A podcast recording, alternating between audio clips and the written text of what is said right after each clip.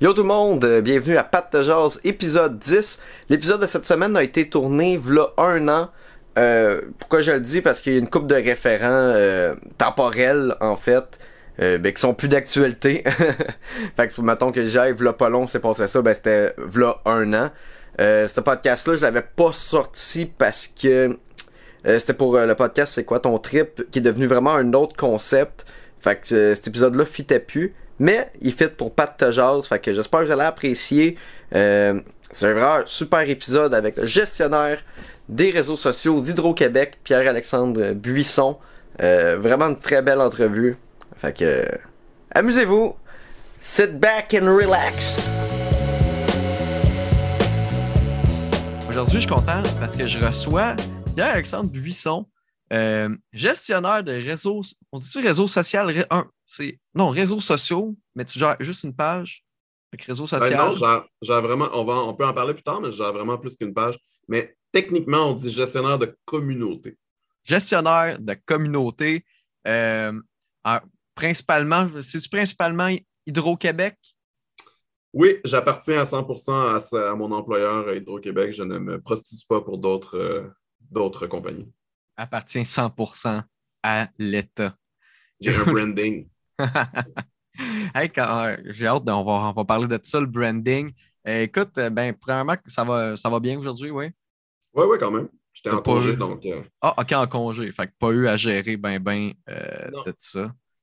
j'ai géré personne, mais je suis allé magasiner sur la rive sud, fait que ça se peut que j'ai croisé certaines personnes qui commandent sur notre page de façon régulière sans le savoir.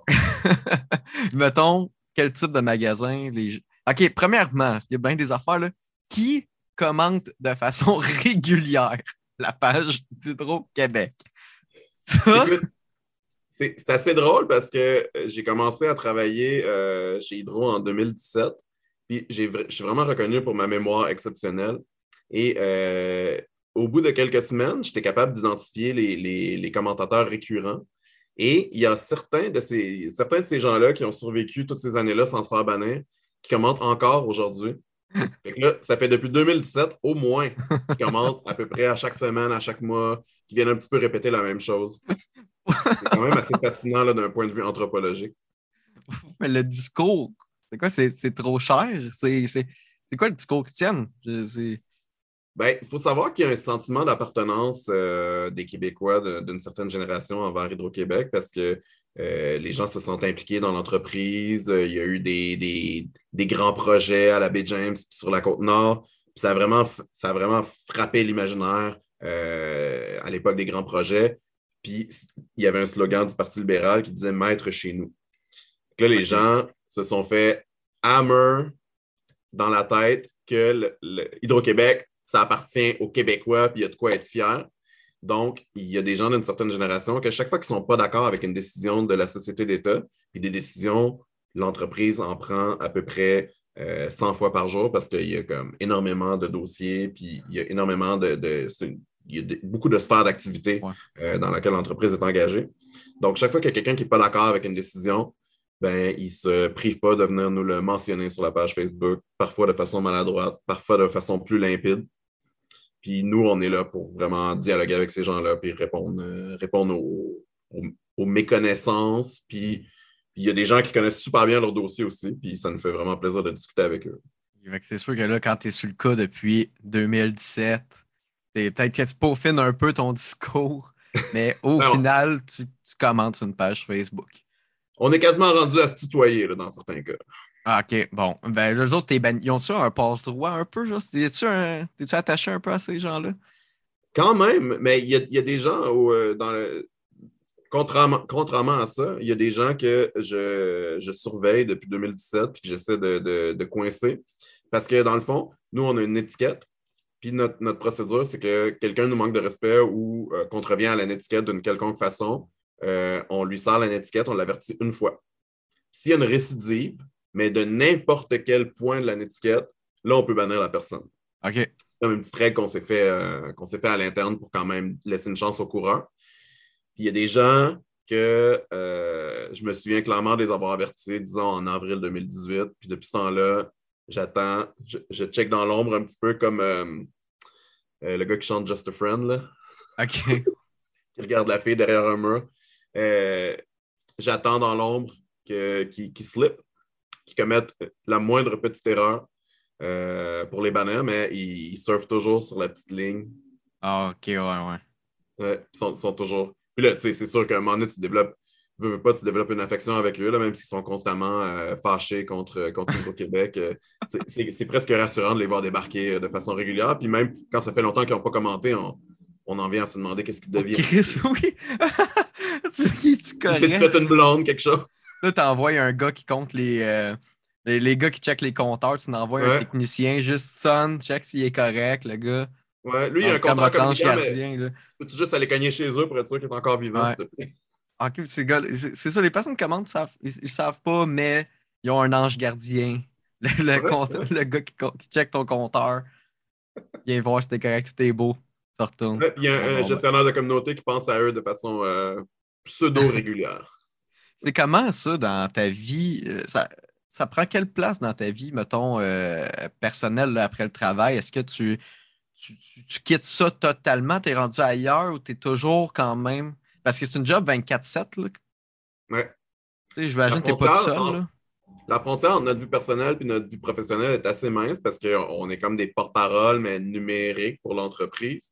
Puis euh, on s'adonne, puisqu'on est dans l'équipe média, on s'adonne à faire des semaines de garde. Fait que ça arrive que pendant une semaine de temps, ben, c'est moi qui ai la pagette d'urgence. Puis s'il y a une demande d'un journaliste qui rentre, c'est moi qui la traite, puis c'est moi qui s'en occupe. Puis euh, l'Internet, ça n'arrête jamais. Puis il y a vraiment des gens qui, prennent un petit verre puis euh, qui, viennent nous écrire des commentaires à 2 h du matin, un peu réchauffés, qui sont un peu plus osés que d'habitude. Puis là, parfois, euh, avec notre logiciel Outsuite, on voit tous les commentaires que les gens ont écrits qui rentrent à mesure dans un genre de module qui nous attend le lendemain matin. Puis souvent, on voit, mettons, ah, cette personne-là a écrit un commentaire vraiment incompréhensible ou vraiment fâché. Puis elle s'est réveillée le lendemain matin puis elle l'a effacé. Ah, OK. Tu as des, des remords oui, ouais, il y a des ah. gens qui ont, heureusement qu'il y a des, gens qui ont des remords. Puis, euh, je fais pas cette job-là parce que euh, j'ai eu l'occasion de la faire. Puis là, je me suis dit, ah, je vais soudainement m'intéresser à l'Internet. J'ai été sur les réseaux sociaux dès le début de Facebook. Euh, je m'intéresse à ça de façon organique. puis c'est comme une passion dans ma vie. Donc, quand je, je, clock out à 5 heures puis que j'arrête de travailler, mais ben, j'arrête pas de patrouiller l'Internet pour débusquer euh, les, commentaires incohérents. Là. C'est, vraiment un malin plaisir pour moi. Oh, il y en a beaucoup. Euh, ça, écoute, moi-même. de pénurie. Ben, avec ma page, j'ai, sorti une vidéo qui a eu, euh, mettons, je pense, 238 000 views. Puis les commentaires, là, c'est des bijoux. j'imagine même pas être Hydro-Québec, tu sais. les, le champ d'études pour ce que tu fais, c'est en. T'es étudiant en com, j'imagine? oui, traditionnellement, euh, les, gestionnaires de communauté, c'est des gens qui ont étudié en com, mais euh, chez Hydro, c'était différent jusqu'à tout récemment parce que euh, mon collègue Jonathan Côté, qui c'est lui qui a un petit peu établi le ton avec lequel on répond aux gens parce qu'il était tout seul dès, l'ouverture de la page Facebook. Notre page Facebook a été ouverte juste en 2016. fait que, on, était quand même des late bloomers, mais il était déjà sur Twitter, puis il, était déjà un petit peu aventureux sur Twitter, mais ce qui a permis d'avoir vraiment un ton de proximité, c'est quand on a ouvert la page Facebook en 2016. Euh, puis, excuse-moi, j'ai vraiment perdu le fil de ce que je disais. C'était quoi ta. ah, je te demandais le, champ d'études pour. Oui, oui, euh, pardon, excuse-moi. Euh, donc, Jonathan a étudié en sciences politiques. Euh, puis moi, quand j'ai commencé à travailler en 2017, ben, j'ai fait euh, deux decks, un en cinéma puis un en littérature. Et euh, j'ai fait un bac en urbanisme. les deux, on n'a vraiment pas rapport. Puis comme on n'a pas étudié en communication, ma petite théorie, c'est qu'on n'a pas été moulé comme tous les gens qui ont étudié en com. Fait qu'on on pense un petit peu outside the box, puis on a vraiment des façons non traditionnelles de traiter la communication numérique. Ben oui, ben parce que vous avez créé quand même un, mouvement, là, parce que là, on le voit, les pages euh, Maxi, euh, Valentine en ce moment, qui, sont en feu là, avec leur meme. Puis euh, même, Ricardo. Ouais. C'est votre, votre, page, là, ben, c'est-tu venu après ou avant Ricardo, le passif-agressif, un peu? ben, en fait, je pense que la page de Ricardo, elle existe depuis vraiment longtemps. Euh, puis il y a quelqu'un qui a ouvert une page passif-agressif Hydro-Québec un petit peu, pas par effet, comme, plus comme un clin d'œil, pas, comme une imitation, mais plus comme un clin d'œil à Ricardo, puis qui a commencé à, prendre des screenshots de nos réponses, puis tout ça. puis ça, c'était un petit peu avant que j'arrive. Ça faisait pas longtemps que la page Facebook était ouverte. Puis la page existait, puis euh, vraiment de façon un petit peu confidentielle. Les, les membres de la haute direction n'étaient pas au courant que Jonathan répondait aux gens de façon un petit peu funky, un petit peu cavalière parfois. Il s'adaptait beaucoup au ton des gens. Euh, puis il y a un article de Urbania qui est sorti euh, qui recensait certaines réponses qui étaient sur la page passif-agressif, puis qui parlait un petit peu de sa façon inusitée de répondre pour une société d'État. Puis au début, Jonathan a un petit peu sué parce que euh, il ne savait pas comment les, membres de la haute direction allaient prendre ça parce qu'à l'époque, passif-agressif, ça pouvait être autant négatif que positif. Ouais. C'est quand même le mot agressif là-dedans. ben, c'est ça. Et finalement, ben, ils ont vraiment trippé, puis ça, a passé comme une lettre à la poste, mais il y a un petit, un petit moment d'anxiété, mettons. Euh, tu vois, c'était une de mes questions. Euh, c'était les boss en pensent quoi de ça? Mais je vais revenir un peu sur ce que je disais. le mouvement que ça l'a créé, euh, mettons avec Valentine puis tout. Euh, est-ce que vous, vous parlant de vous autres, y a-t-il un réseau qui s'est établi de pages euh, qui ont ce ton humoristique-là ou vous connaissez de vue ou parce que clairement, je pense qu'il y, a quelque chose. Là, mm-hmm. ben, on se connaît de réputation, mais on se connaît, on se connaît pas personnellement. puis surtout pas les, gestionnaires de, pages d'entreprises privées. Euh, nous, on a une genre de filiation avec les, gens de com de toutes les sociétés d'État. Euh, on, se parle de façon quand même assez fréquente, puis on échange des bonnes pratiques, puis des, euh, cas de figure. Mais avec les entreprises privées, on ne fait pas vraiment ça. Mais il y a vraiment une, estime commune qui. Parce que souvent, quelqu'un va faire quelqu'un chez Maxi va faire une blague, puis il va nous faire un petit clin d'œil, on va aller répondre quelque chose, puis il va, on va se lancer la balle un petit peu, puis c'est le fun de pouvoir jouer comme ça avec d'autres gestionnaires. Alors, c'est cool, parce que j'imagine que c'est des quelque chose des passionnés comme toi, là, euh, juste un peu euh, l'étymologie de, de, l'humain euh, sur les réseaux sociaux. c'est. je me demandais, la haine sur les réseaux sociaux, selon toi, qu'est-ce qui. Ben, il y a plein d'affaires que c'est l'instigateur de ça, mais qu'est-ce qui entraîne une facilité, tu penses? Est-ce que c'est le fait que vu que, mettons, c'est Hydro-Québec, le monde pense qu'il parle à Hydro-Québec, donc il oublie l'humain derrière, les, humains derrière. Ou, euh, par exemple, un artiste, il va y écrire de la merde, mais il va juste écrire un peu à la photo, à la mhm. page, mais il oublie qu'il y a quelqu'un en arrière de ça qui le lit. Oui, euh, c'est exactement ça. C'est la, distance psychologique. Euh, on est capable de le constater quand on a fait du service à la clientèle un petit peu. Oui, oui, quand téléphone. quand les gens sont face à face à toi, euh, c'est le degré zéro. Les gens qui sont vraiment impolis vont être vraiment rares. Euh, au téléphone, les gens s'en permettent un petit peu plus, mais il y a quand même une, ils parlent quand même à une voix. c'est difficile de perdre de vue que tu parles, à un humain. Sur une page Facebook, là, tu t'adresses au logo d'une entreprise. Fait il y a même des gens qui pensent que c'est des robots qui répondent ou qu'on a un genre de chatbot. ils sont convaincus que ce n'est pas un humain qui parle. Fait c'est un petit peu ça, c'est vraiment la distance. Les gens perdent de vue le fait que c'est un humain qui leur répond. Ça, c'est le, facteur numéro un pourquoi les gens s'en permettent. Euh, il y a beaucoup de gens en détresse psychologique. Euh, il y a beaucoup de gens qui ont euh, possiblement l'impression de ne pas avoir le contrôle sur leur vie, puis qui cherchent un coupable à qui s'en prendre. Souvent, c'est le gouvernement. Mais comme on a une société d'État puis qu'on appartient au gouvernement, ben, les gens pensent qu'on est le gouvernement parfois. OK. Donc, ils viennent, un petit peu déverser leur récrimination. Euh, je pense que, mettons, vous êtes la CAQ ou. Euh... Ah, ça, me fait penser, y a-t-il du monde qui vous reproche les mesures sanitaires? Non, euh, euh, étonnamment, on a, on a été largement épargné par la haine envers, envers les mesures sanitaires depuis le début de la pandémie, en fait. Parce que, tu comme tu me dis, si le monde pense que vous êtes le gouvernement, j'imagine, Enlevez le côté. Le gars, il écrit à Hydro-Québec Enlève le masque, sacrément nazi.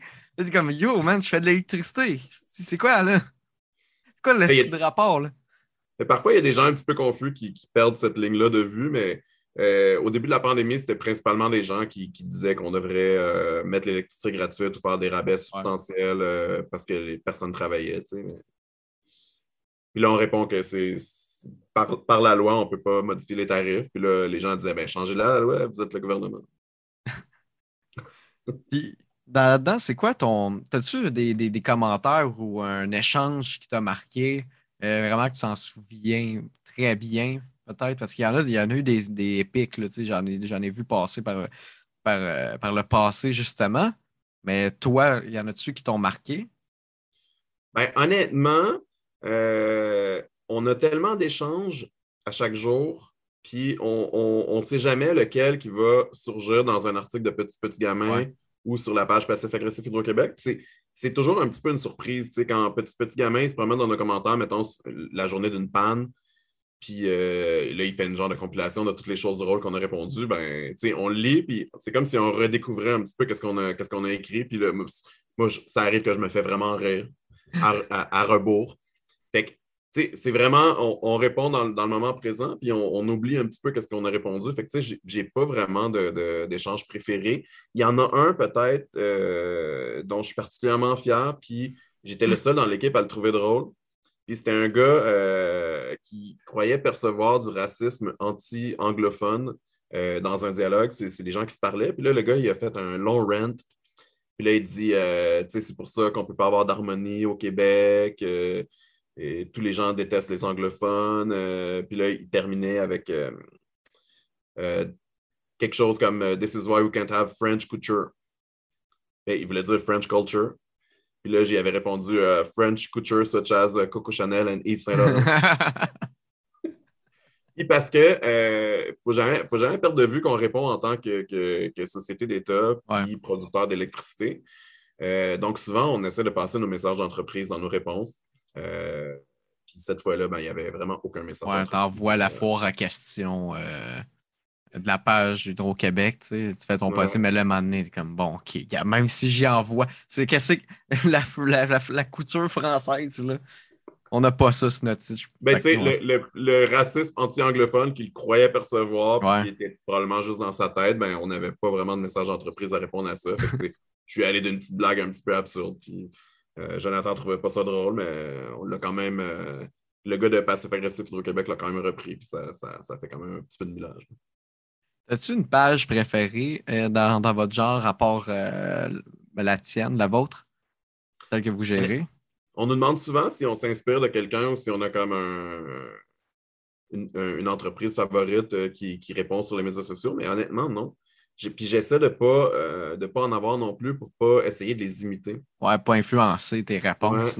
On essaie vraiment de se préserver. Puis les gens parlent de un ton, mais tu sais, on a comme autant de tons qu'il y a de gens qui nous interpellent. Parce hmm. que souvent, on, s'adapte au ton des gens, on examine un petit peu le contexte. Euh, j'ouvre le profil de la personne dans un autre onglet, puis je vais un petit peu scanner cette personne-là. Est-ce qu'elle est, là pour s'amuser ou est-ce que c'est vraiment quelqu'un qui est fâché? Puis on ne veut pas mal interpréter un commentaire, même s'il est un petit peu incohérent. On, on, va vraiment gratter, on va le lire à voix haute pour être sûr qu'on l'a bien compris. C'est plate parce que c'est fou comment qu'un profil Facebook, ça en dit long, juste des fois une image ou peu importe. Tu sais, des fois, quand je me fais insulter, ah, je, admettons, la, mettons, je me, OK, insulter ou critique, là, mettons, OK, mettons, je me fais critiquer, ça donne qu'une coupe d'insultes là-dedans, tu sais. Je regarde le profil de la personne, là, c'est temps-ci, c'est un camion. si c'est un truck, je suis comme, bon, garde. OK, il m'a laissé faire. Mais là, s'il y a quelqu'un qui me critique, puis là, c'est écrit, admettons, OK, étudier à, l'université UCAM où il y a des quelconques études, je fais OK, je prends un peu plus en considération. Ma réponse va s'adapter à ça. Mais tu sais, un camion, je suis comme bon gars. Laisser faire le troc là. Ben, c'est ça. Les, moi, les commentaires qui viennent le plus me chercher habituellement, euh, la personne a eu au moins une fois dans les six derniers mois un véhicule moteur comme photo de profil. Euh, fait que je me dis toujours, bah, à quoi bon? là, là, je suis comme, OK, on dirait que ça me dérange moins. Tu te laisses plus aller là-dedans. ben, ça, ça, ça l'arrête, ça, ça l'arrête de venir me chercher. Mais je, je suis exactement comme toi. Là, si, si, la personne a l'air le moindrement équilibrée puis éduquée, euh, je vais être comme, OK, c'est comme pourquoi? Puis là, on va, plus mettre de l'énergie à les comprendre. La frustration en vient d'où? Mais parfois, c'est des gens qui ont eu un incident de service à la clientèle, que leur grand-père a un, un, incident de service à la ah clientèle en 1940. Hein? Et de génération en génération, la haine envers Hydro-Québec se transmet. Là. on aime ça, les traditions au Québec, qu'est-ce que tu veux? Et voilà. On est, des, on est de même, nous autres. Ouais. Les racines, c'est important. Les racines.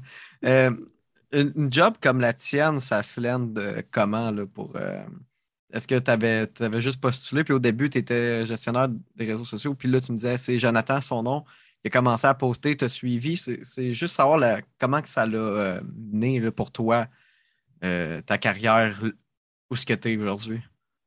Ben, Jonathan, je le connais depuis presque 20 ans. Euh, on était DJ dans des raves ensemble euh, jadis, dans, une, dans une autre vie un petit peu plus douteuse. Oui, j'imagine. Les raves. Puis, tu sais, je ça a toujours été mon ami Facebook et mon ami dans la vraie vie. Euh, puis, tu sais, je voyais de loin un petit peu qu'est-ce qu'il faisait avec Hydro-Québec, puis je trouvais ça super, super cool. Puis, mais, tu sais, je faisais de la gestion de communauté, mais pour ma page de DJ. J'avais pas vraiment euh, d'expérience dans ce domaine-là, mais quand le poste s'est ouvert, euh, parce qu'il était tout seul, les réseaux sociaux, puis ça commençait à prendre de plus en plus d'ampleur.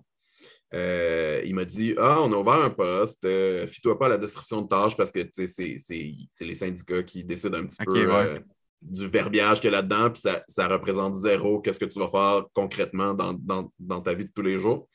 Euh, mais check ça, puis applique si ça te tente, c'est quand même le fun comme job. Là, j'ai appliqué sans trop d'attente parce qu'il y avait vraiment des gens possiblement plus qualifiés que moi qui avaient appliqué. C'était vraiment un poste convoité. Puis, par un genre de miracle, ben, c'est moi qui ai eu la job. Puis, j'ai- appris plus tard que c'est parce que euh, il y a beaucoup de gens qui appliquent chez Hydro-Québec puis qui pensent que l'entreprise est super beige. Fait qu'ils envoient un CV beige, une lettre de présentation beige. Puis moi, j'avais, tu sais, j'avais comme écrit certains de mes hobbies sur mon CV. J'avais, quand je me suis présenté à l'entrevue, j'ai amené un portfolio de, de critiques de théâtre que j'avais écrit. Euh, puis ils cherchaient vraiment quelqu'un qui était, qui avait déjà un, un sens de l'humour, euh, qui était vif d'esprit, qui avait de la répartie, qui était capable d'écrire sans faire de faute. Parce que tu es dans le temps réel là, sur les médias sociaux. Oui, pas- essentiellement, oui. là. on ne peut pas engager quelqu'un qui fait plein de fautes. Euh, puis quelqu'un qui a aussi une personnalité vraiment le fun, puis qui va bien s'intégrer dans l'équipe. Avant de, avant de, de considérer l'expérience sur les médias sociaux, parce que euh, comment gérer un logiciel comme Hootsuite ou whatever, ça s'apprend, mais avoir une personnalité, malheureusement, ça s'apprend pas. Ah Ouais, c'est cool, pareil. No offense aux gens sans personnalité. Non, ben, ils se reconnaissent. hein. On, les, on les salue, on les salue, les gens. Pas de personnalité. Ils acceptent. Vous pouvez travailler. Il y a des affaires, il y a des affaires pour vous, là, j'imagine. oui. C'est à quel job un gars pas de personnalité? Ah, bonne question. Bonne question. Je préfère ne pas répondre, en fait. c'est bon, c'est bon. Euh, hey, écoute, euh, ben, euh, je vais passer au segment que je te disais. Le segment C'est quoi le trip?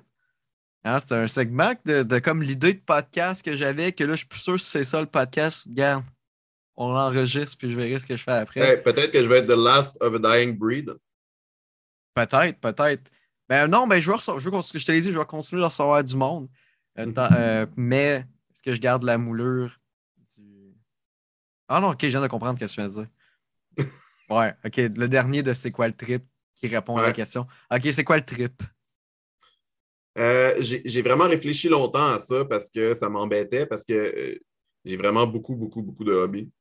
Je vais au théâtre une fois par semaine pendant la saison de théâtre. Je, je tripe sur les. Je collectionne des disques vinyles. J'écoute vraiment beaucoup de musique. euh, puis, euh, je bois beaucoup de vin aussi.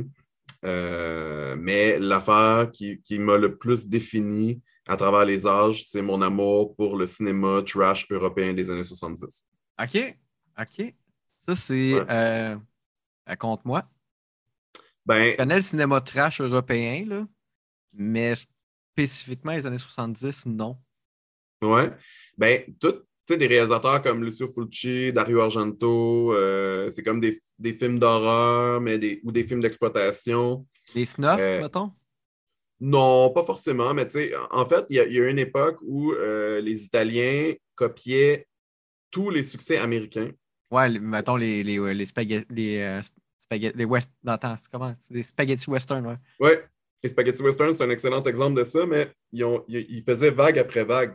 Quand Jazz a pogné aux États-Unis, il y a eu 10 copies de Jazz italienne cheap. OK. Puis, euh, quand les films policiers avec, euh, mettons, Clint Eastwood, Charles Bronson, tout ça, ont commencé à pogner, ben là, les Italiens ont fait une genre de version qui s'appelle Poliziecci. Puis, c'est des films euh, complètement débridés, hyper violents, avec comme des poursuites de chars, puis du monde qui se donne des taloches. Puis, les, les Italiens ont toujours fait des, des copies des succès américains, mais un petit peu malhabiles, un petit peu expéditifs, puis mal tournés mais dans lesquels il y a toujours au moins un ou deux éclairs de génie. Que ce soit comme une toune, un plan, euh, une ligne de dialogue. Puis, écoutez, il y avait vraiment une liberté euh, chez les gens qui tournaient des films à cette époque-là. Les, les producteurs ne s'ingéraient pas trop dans le processus de, tournage ou approuver le scénario ou approuver chaque ligne de dialogue. Fait que, le réalisateur, il partait vraiment avec son équipe, puis il tournait vraiment presque ce qu'il voulait dans certaines circonstances. c'est sûr que les films à gros budget, non, mais le cinéma trash, c'était vraiment du, grand n'importe quoi. Parce que, tu sais, les, versions, euh, tu dis plus boboche que les versions américaines, mais euh, moi, de ce que je connais, c'est comme le, les, les, western spaghetti, c'est tellement meilleur que les westerns qu'il y avait aux ah États-Unis des années euh, début 60 en noir et blanc. Tu sais, juste Clint Eastwood, quand il jouait dans. C'était Rawhide un peu à la John Wayne, vraiment poli, liché, tout le monde est propre. Tu arrives dans, les western spaghetti, tout le monde est sale, ça te conne d'en face. C'est génial, tu sais. C'était ça, le, le, Far West. C'était pas des gens qui prenaient des douches à chaque jour. Mais là, tu me dis, euh, les Italiens, après ça, ils n'ont pas réussi à reproduire euh, ce qu'ils avaient réinventé ou? Ben, il y a eu une immense période de, liberté où ils copiaient euh, vraiment tout. Là, Rambo, Platoon, il y a eu des copies de tous tout, tout, tout, les succès américains jusque vers le milieu des années 80 à peu près. Puis là, après ça, ben, l'industrie, je ne sais pas trop qu'est-ce qui est arrivé, mais ça, ça a arrêté d'être aussi. Euh, je ne sais pas si c'est l'arrivée du, du, vidéo, puis euh, il y, a certaines théories, mais j'ai vraiment aucune idée. Là, puis j'ai commencé à être fasciné par ça euh, dès, mon plus jeune âge, quand j'allais au club vidéo puis que je voyais les espèces de pochettes qui n'avaient pas d'allure. Ah oui! ah, ouais. Ah oui, genre série B à côté. Là.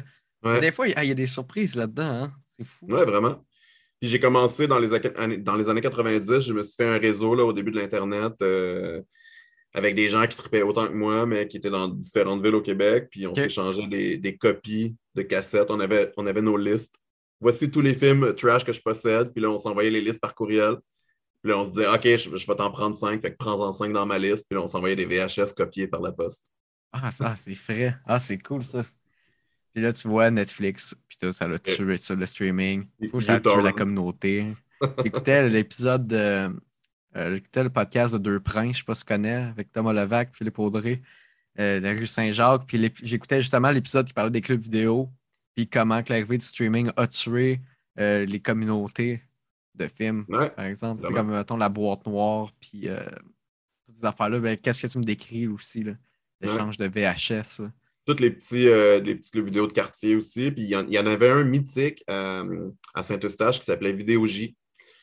Puis, tu sais, au ground floor, c'était vraiment un club vidéo normal avec des DVD et tout. Puis, il avait, il avait descendu toutes les VHS au fil des ans dans le sous-sol c'était des étagères avec presque pas d'espace entre elles, ah des VHS cordés sur le côté. Puis il y avait un spécial à genre 7,77 pour 7 VHS pour 7 jours. Puis je faisais vraiment le chemin de Montréal à Saint-Eustache presque à chaque semaine pour aller louer des VHS là-bas. Je passais des heures dans le sous-sol sans voir la lumière du soleil à juste comme chercher des trésors. Ah ouais, ah, c'est frais ça. C'est cool. Là, t'as-tu encore, t'es as-tu gardé en VHS ou t'es as transféré en DVD ces copies-là? Ben, j'ai encore quelques DVD de, des films de mon réalisateur favori, qui est euh, Jesus Franco, qui est un Espagnol euh, vraiment prolifique, qui a fait comme 150 films euh, dans, le courant de sa carrière, de tous les genres et de, de, qualité blockbuster à qualité genre je filme avec mes pieds. OK. Puis sinon, j'avais vraiment beaucoup trop de cassettes VHS pour un appartement montréalais. Puis je, me suis départi de tout ça, monde. Ok, là, t'en as plus? Non, j'ai plus, plus une seule VHS chez nous. Euh. Fuck, man. Tout est en, numérique maintenant. Ok, tu l'as transféré en numérique avant, right? Ouais. tu le recherches ou. OK. Ben, souvent, il y a des rééditions Blu-ray qui se retrouvent sur des sites de torrent, puis que peut-être que je les download. Je, je ne peux ni confirmer ni, euh, deny. J'allais te demander, c'était quoi ta, euh, c'était quoi ta cassette la plus rare? Tu sais, ou le film que tu avais mis la main qui était vraiment introuvable, tu sais, ou que. Tu sais, tu cherches ces forums, puis le monde sont comme, il n'y a personne que ça, que toi tu Ouais. pourrais avoir, mettons. Ben, j'avais, j'avais une copie du film Le Diable est parmi nous de Jean Baudin, euh, qui est un film québécois avec un culte satanique dedans. Euh, Jean Baudin l'a renié. Euh, Il a renié son film, OK. Renié son film. Ça a été fait euh, vers la fin des années 70. Ça a été distribué par Cinepix, qui, était, qui est devenu Lionsgate, qui était vraiment euh, le distributeur de, de- de tous les navets de l'univers. Chaque fois que tu, si tu regardais dans un, dans un petit catalogue de, de codes de films, tu sais, chaque fois qu'il y avait vraiment une note pitoyable à un film, c'était, la critique se terminait par distribution Cinepix. Ah, Cinépix, OK, j'ai- j'irai voir ça. C'était vraiment tous les films trash. Puis Le Diable est parmi nous, c'était un de ces films-là. Il a été fait à- il a été distribué un petit peu en VHS, mais sais, la VHS se vend comme 500$ piastres, là, dans, Ah ouais. dans les sites de collectionneurs. Puis j'avais, ça, puis je sais même pas qu'est-ce que cette cassette-là est devenue. OK, ok, ça, tu le regrettes-tu de avoir- savoir ça maintenant que? Plus ou moins, parce que, soyons francs, c'est pas un très bon film. Good. Ah, le cinéma, le cinéma trash, ça, j'aime ça. Il y a des perles là-dedans. Mais Ouais. même des fois, c'est que ça me tente juste pas de chercher ou. euh, tu sais. Mais il y a des affaires qui sont pas. Mais la dernière affaire trash, mettons, européen que j'ai checké, c'est même pas. euh, c'est même pas niché. Ben, c'est niché un peu, mais c'est pas. c'est rien de rare. Je veux dire, c'est super connu. là. C'est euh, du Gaspard Noé là, que j'étais allé voir. Mhm. là. C'est ma blonde m'a montré ça. J'avais été voir Climax. C'est sûr, c'est pas tout pour tout le monde, mais c'est pas. euh, c'est pas un trésor caché. C'est assez, assez très accessible. là. Ouais. C'est pas mal la dernière affaire dans, dans ce, type-là que j'ai vu. Là. Je sais pas si Mais souvent, la, la- la chasse était plus intéressante que de visionner le film Ouais. une fois qu'on l'avait trouvé. Comme le, le- le traquer, le trouver genre dans une liste d'un- de quelqu'un du, du Nouveau-Brunswick, puis faire un échange avec lui, ou le commander genre sur un site obscur. euh, il y avait Video Search of Miami dans le temps, tu sais, qui vendait des espèces de copies tout croche pour euh, 30$ piastres US chacune. Puis là, tu sais, tu tu tripes, tu as trouvé une copie de ce film-là qui est dans ta tête, qui est mythique. Euh, puis là, tu l'écoutes, puis C'est la merde. Je pourrais pas le dire. Côté vinyle, c'est-tu la même chose à peu près? Est-ce que tu es dans l'obscur encore une fois ou tu es dans le du classique? Ouais, ben, côté vinyle, j'ai mes, euh, j'écoute vraiment de tout euh, comme musique. Fait que, mes, c'est sûr que j'ai mes, mes bands un petit peu plus euh, comme The Lumineers, euh, des choses comme ça, mais je tripe vraiment plus euh, black metal, euh, underground, puis jazz. Ok. Cool. c'est plus, plus des vinyles de jazz puis de black metal avec tu sais, 500 likes sur leur page Facebook. là. Quel type de jazz? De tous les genres, mais j'aime surtout le jazz instrumental avec des influences world. World, c'est un thème éculé là, parce que dans le fond, chaque région du monde a sa, Ouais. A sa musique. C'est pas, vraiment world, là, mais tu sais, j'aime vraiment le, j'aime beaucoup le jazz portugais, le jazz japonais. As-tu une copie qui est super rare de, Non, band? dans le, temps, que- dans le temps que j'étais DJ, j'avais vraiment une belle grosse collection de vinyles, euh, de musique électronique, euh, dont certains trucs vraiment rares, mais euh, ça prenait vraiment beaucoup de place dans les déménagements. Donc, euh, j'ai vendu Ah. ça en lot euh, il y a 10 ans, puis je, le- je le regrette à chaque jour depuis. Fait que Ah. j'ai- recommencé il y a peut-être deux ans à collectionner les vinyles, fait que j'ai rien de- d'exceptionnellement rare. Ah, cool, cool. J'en ai quelques-uns des vinyles aussi. J'en, ben, j'en ai quelques-uns. J'en ai peut-être une quarantaine, cinquantaine, mais j'en, j'en cherche plus vraiment. là. Mais là, tu vois, ma- j'ai eu une passe vraiment intense de Joy Division puis de New Order. Fait que j'étais allé acheter les, les vinyles, tu sais, mais Mm. à part ça, c'est vraiment quand j'y trouve. Là, euh, tu sais, maintenant, avant que les vinyles ça redevienne vraiment prisés, il y avait un. Y avait un magasin de- de- de- d'instruments de, musique. Puis le gars, je pense qu'il vendait de sa collection personnelle. Il mettait ça dans le magasin. Puis j'ai pogné des affaires genre comme euh, Led Zeppelin 4, tu sais, original à 5 piastres. Puis euh, plein, plein d'albums classiques. Là. Et vraiment les premiers, ben, pas les premières premières, mais c'est des copies des années 70 Mm. pour 5 piastres. Fait que là, j'ai déjà un bon, bon stack de stock là, que je me débarrasserai pas, là, que je suis quand même Ouais. content d'avoir. Mais ça n'existe plus aujourd'hui des prix comme ça, là, parce que même au Renaissance, là, il y, a des, euh, il y a des revendeurs qui, qui Ouais. vont chaque jour euh, pogner les bons vinyles puis qui revendent euh, sur, le, sur le web euh, super cher. La. COVID a vraiment, a- vraiment fait monter le prix des vinyles. Écoute, moi, je collectionne le- les jeux vidéo. Là. Je sais pas si ça. Là, ça, c'est. Ça, c'est Ouais, pas grand-chose. mais... Non, mais c'est comme un. Ça monte. Ça redescend. C'est comme un gros N. Là. Fait que là, euh, ça, c'est juste comme, mettons, une colonne. là. Mais euh, j'ai comme arrêté parce que avec le COVID, c'est devenu juste trop fou, là, les prix. Je n'étais plus capable de, de, de suivre là, Mhm. le prix de ça. Là. Mettons, j'avais acheté une. euh, j'avais acheté, mettons, Pepper Mario. J'avais payé 125 ou 100 140, puis je trouvais que déjà c'était cher, je le payais full price, il est rendu 400. Comme Ah, ça pas. Tous les items de collection ont vraiment, euh, ben, comme, comme l'immobilier puis euh, n'importe quoi. Ben, c'est à parce que c'est un, un bon edge contre l'inflation. C'est- comme euh, les l'or, hein. Mm. Ben, ou même les tableaux, l'art. tant que tel. L'or ou l'art? Ben ouais, non, c'est la manière que je parle. À chaque fois je dis de l'or, parce que moi, je dis de l'or, de l'or. C'est mon accent de Sorel, man. Je sais pas. Ah, écoute, ben, hey, un gros merci euh, pour ton temps. C'était super cool comme entretien. Euh, pour vrai, je suis très, je suis très fier de, de- de cet épisode-là, de cette entrevue-là. Euh, y a-t-il quelque chose que. As-tu un projet personnel d'info? Y a-t-il quelque chose que tu veux plugger avant ou? Ben, j'ai rien à plugger, mais j'ai commencé à écrire un roman sur euh, qui met en scène un personnage euh, d'extrême droite euh, au Québec. Fait que euh, je suis un petit peu là-dedans. Là, dans... Tu sais, j'ai vu que tu allais dans des manifestations, Ouais. tu, tu parlais à des, à des complotistes. Ben, moi, je suis vraiment dans le. dans- je me documente euh, sur comment est-ce qu'on peut avoir de telles dérives au Québec. Puis euh, je vais. Je vais... En tout cas, je ne sais pas si je vais aller au bout de ce projet-là parce que chaque fois que je commence à écrire quelque chose, euh, j'ai comme une autre idée plus séduisante qui surgit. Ouais. Puis je finis, au- je finis jamais aucun projet finalement. Mais celui-là. Celui-là, il me, il, me, il me branche pas mal. là. Fait que, C'est un bon deux ans là, de, de bon contenu là, avec la COVID euh, sur l'extrême droite. Ah non, mais c'est assez intéressant, tu sais. Même Ouais. euh, j'avais un projet euh, pour le peu de temps que j'étais à l'université, là. Puis il fallait faire un. ben, en tout cas, il fallait faire une petite affaire. là.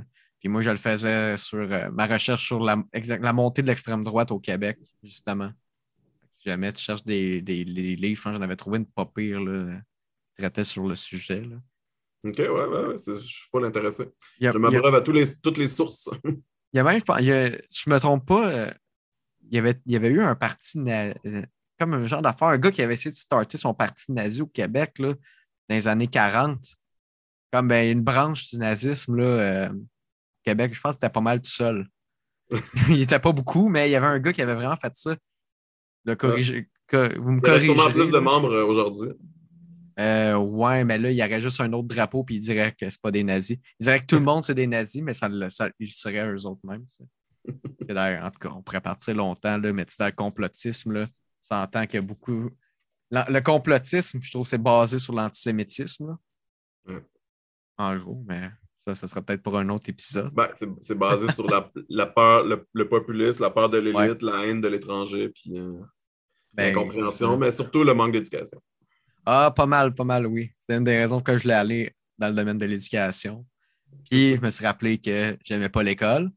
Fait que ce serait bizarre de travailler là. Fait que j'ai lâché pour une troisième fois les, les hautes études. Bon. Quasiment faire des jokes à la place. Peu éduqué via l'humour. ben là, c'est pas pire, j'ai juste à faire un enfant à ma blonde, puis je peux devenir prof. Là, avec les- ce qu'ils ont sorti, là, manquait tellement dans- de professeurs que les parents peuvent venir Wow. Être tuteurs. Fait que, bon. Tu feras ça dès que, dès que ton futur enfant a quelques jours.